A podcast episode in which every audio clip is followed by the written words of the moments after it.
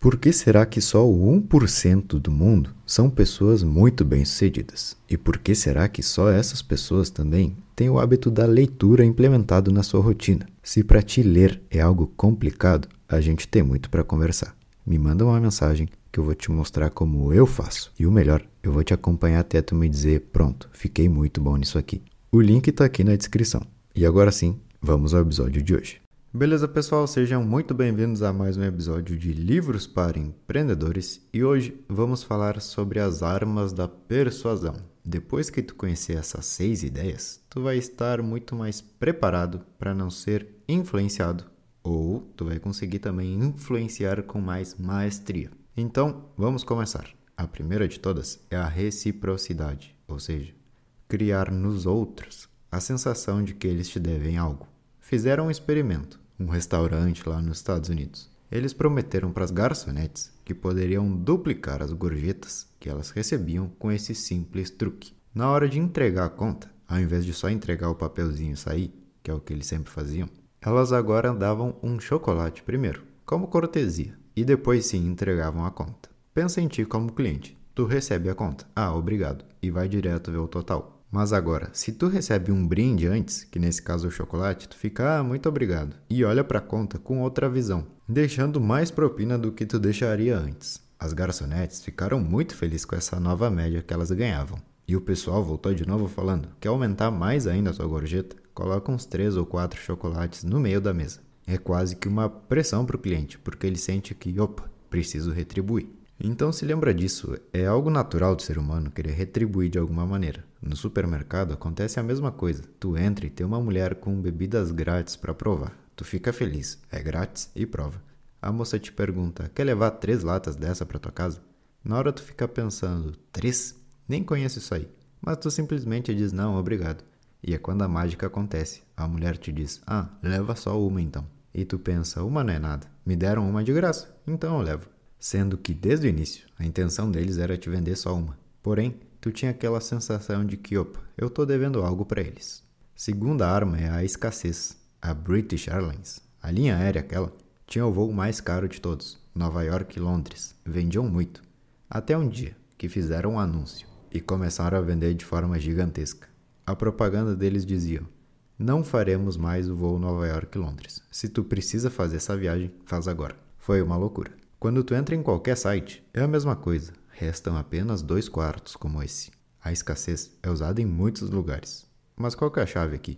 Bom, é deixar que a própria pessoa, ali do outro lado, perceba que tem algo a perder.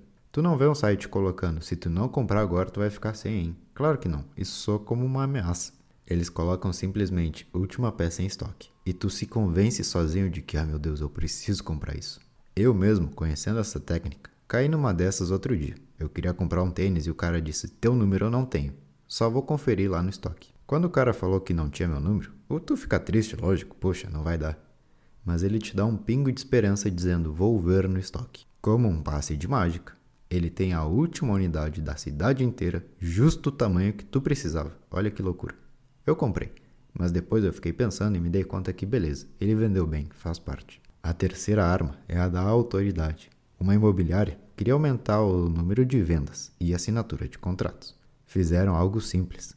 Colocaram o celular dos corretores com a secretária da empresa. E ela sempre atendia falando que o senhor tal estava em reunião, mas que ela podia resolver as dúvidas básicas dos clientes. Ou seja, incluíram um lembrete de que, opa, esse corretor que te ajuda é realmente ocupado e importante.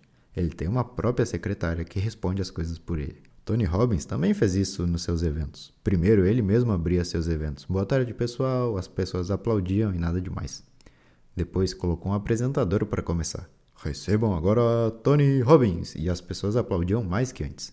Porém, hoje em dia, já na fila, enquanto as pessoas estão esperando, tem umas fotos dele bem grande. Tu para na frente e fica olhando, uau, que cartaz grande. Tu vê ele e sente que ele é uma autoridade imponente. Depois, apresentam ele e por fim, ele realmente aparece. E a explosão de todos é como se, sei lá, fosse o leão do zoológico. Tu já foi em uma academia onde o personal trainer não tinha o físico que tu queria?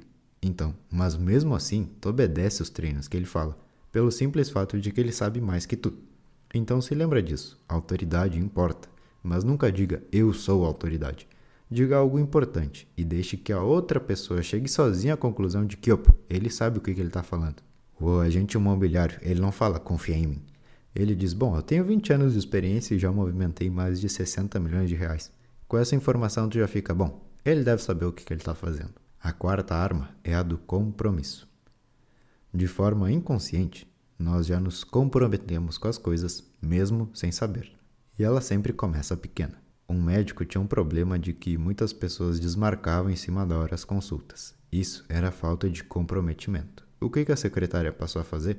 Ela dava uma ficha para os pacientes preencherem. E no final tinha ali uma data e uma hora desejada. Então a secretária falava: Putz, essa data específica que tu quer não tem, mas tem essa aqui. Iam negociando até chegar numa, numa que era boa para os dois. Chegando perto do dia da consulta, tu perde a vontade de ir, mas tu pensa: Ah, preenchi tudo aquilo e ainda tive que chegar a um horário onde ficava bom para os dois. Agora eu vou ter que ir. Então, se antes a pessoa dizia: Quero marcar e pronto, chega na hora ela não tá afim, ela diz: Ah, não vou. Agora, se ela mesma tem que fazer as coisas, de preencher dados, preencher horário, data, e tudo isso já faz com que ela sinta que o processo dela já começou e as chances que essa pessoa vai ter de desmarcar em cima da hora são bem menores. Pensa aí, como tu pode gerar uma leve sensação de compromisso com teu público? Isso é bem forte. A quinta arma é a da semelhança, ou seja, mostra de algum jeito que tu é parecido com aquela pessoa. Na verdade, ela tem que gostar de ti. Pode ser por semelhança ou por elogios também um estudo pegou dois grupos de vendedores. Para o primeiro, lhes foi dito: tempo é dinheiro, sejam direto nas negociações. E tiveram um resultado mais ou menos. No segundo grupo, falaram que antes de começar a negociar, eles precisavam encontrar algo em comum com o comprador. Esse grupo teve quase 90% de aproveitamento. Elogios também funcionam. Tu vê uma pessoa e diz: "Ah, que camisa bonita", mesmo que tu não goste daquela camisa, mas a pessoa abre um sorriso e fala: "Ah, muito obrigado" e a venda já vai por outro caminho. E a sexta arma é a da aprovação social, ou seja, os comentários do Booking ou qualquer coisa assim. Pela ciência já foi comprovado que a gente toma decisões com base na dos outros. Se pessoas dizem esse hotel é ruim, tu não vai. Se dizem esse hotel é bom, tu vai. Se não tem nenhum comentário, tu suspeita e também não vai. Nas redes sociais é a mesma coisa. Se aparece um vídeo aleatório para ti com uma curtida, tu simplesmente fala ué e passa, sem nenhum problema. Mas se o mesmo vídeo aparecesse com 500 mil curtidas, tu ia dizer: Hum, por que será que as pessoas assistiram esse vídeo? Eu vou ver também. Então se lembra, a opinião dos outros influencia também na nossa. E tu pode usar isso a teu favor na hora de vender algo para alguém. E beleza, pessoal, essas foram as seis armas da persuasão, se lembra? Reciprocidade, ou seja, fazer com que a pessoa tenha a sensação de que ela te deve algo. A segunda é a da escassez. Não fala que, ah, compre agora ou fique sem. Não. Simplesmente põe uma informação para que a própria pessoa chegue sozinha à conclusão de que ela realmente precisa comprar agora. Terceira arma, autoridade. Mais uma vez, não diga que tu é autoridade. Simplesmente diz alguma coisa para que a pessoa chegue sozinha à conclusão de que ah, realmente ele sabe o que ele está fazendo. Compromisso. Faz a pessoa se sentir já parte do processo no início, antes mesmo da compra de qualquer coisa. Semelhança. Mostra ali para a pessoa que tu não é um completo desconhecido. E por último, aprovação social. De algum jeito, tu tem que mostrar que outras pessoas já fazem aquilo e que esse novo cliente, essa nova pessoa simplesmente tem que entrar para um grupo que já existe. Isso vai fazer com que ela se sinta mais segura. Espero que vocês tenham gostado desse episódio e nos vemos em uma próxima de Livros para Empreendedores. Valeu!